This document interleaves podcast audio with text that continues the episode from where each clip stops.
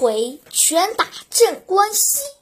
魏州有个叫鲁达的铁侠，他身高体胖，满脸络腮络腮胡子，样子十分威武。他为人正义，行侠仗义，爱打抱不平。有一天，鲁达和朋友李李忠等人在酒店喝酒，正喝得高兴，忽然听到隔壁有人在哭哭啼啼。鲁达大发脾气，把盘盏摔了一个地。酒保慌忙赶来，鲁达气愤地说：“你你小子！”怎么叫人在福隔壁啼哭，搅乱我们的弟兄吃酒？酒保说：“官人息怒，啼哭的是卖唱的夫女夫妇女俩，因没赚到赚到钱，赚到钱财啼哭。”鲁达说。你们，你把他们叫来。不多时，两个卖唱的走进来，一个是十八岁的青年夫人，妇人；再一个是五六十岁的老头儿。二人走上前，深深的、深深的施了礼。鲁达问：“你为什么？”啼哭，妇人说：“奴家金翠莲东京人士，同父母到魏州投亲，路上不幸，母亲病死客店，父父女二人只好留下。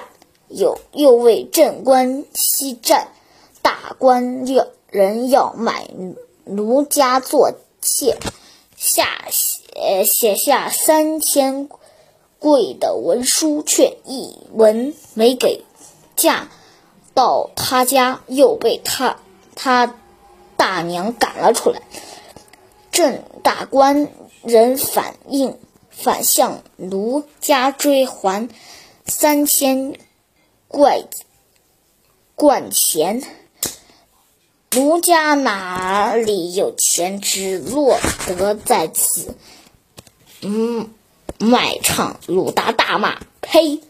俺只说是那个大官人，却是是杀猪的阵图，也敢如此欺负人！我一定要收拾他。”鲁达从怀里摸出五两银子，给老金金老，给金老拿，说拿上当盘穿，你们妇女回东京去吧。老金老妇女回到客店，结算了店钱，雇了一一辆小车，收拾行李。次日。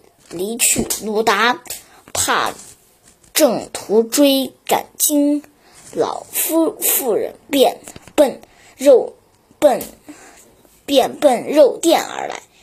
正途的肉店有两间门面，雇了十十多个伙计。正途看，呃，正看伙伙计卖伙计们卖肉。见鲁达进来，忙招呼：“提辖官人，你要买肉？”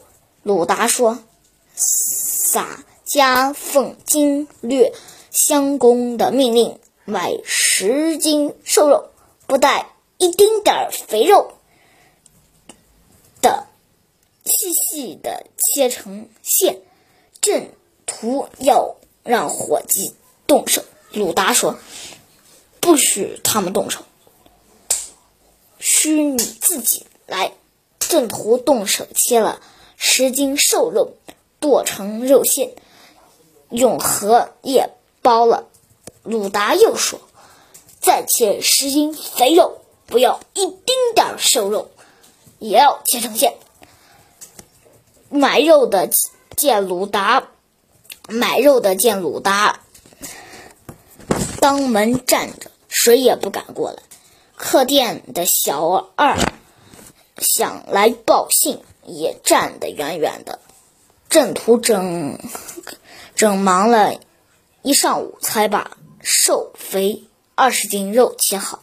鲁达又说：“再要十斤脆骨。”上面不带一丁点儿肉，也要切成馅。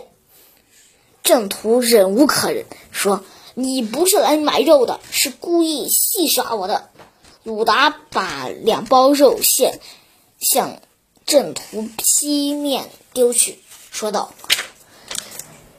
撒酒家就是来戏耍你的。”两包肉馅打在郑屠脸上。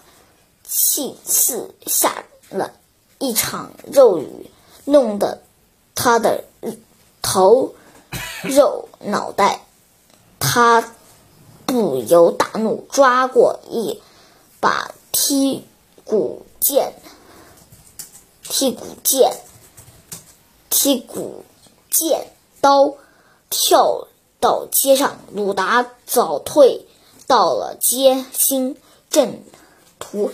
右手持刀，左手劈胸来揪鲁达。鲁达一把抓住他的手腕，下面一脚正中他的小腹。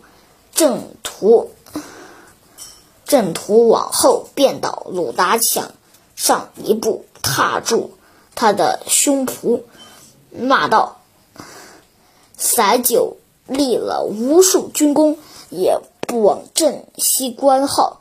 你是卖肉的屠户，狗一般的贱人也敢称镇关西？说你是如何骗了金翠莲的？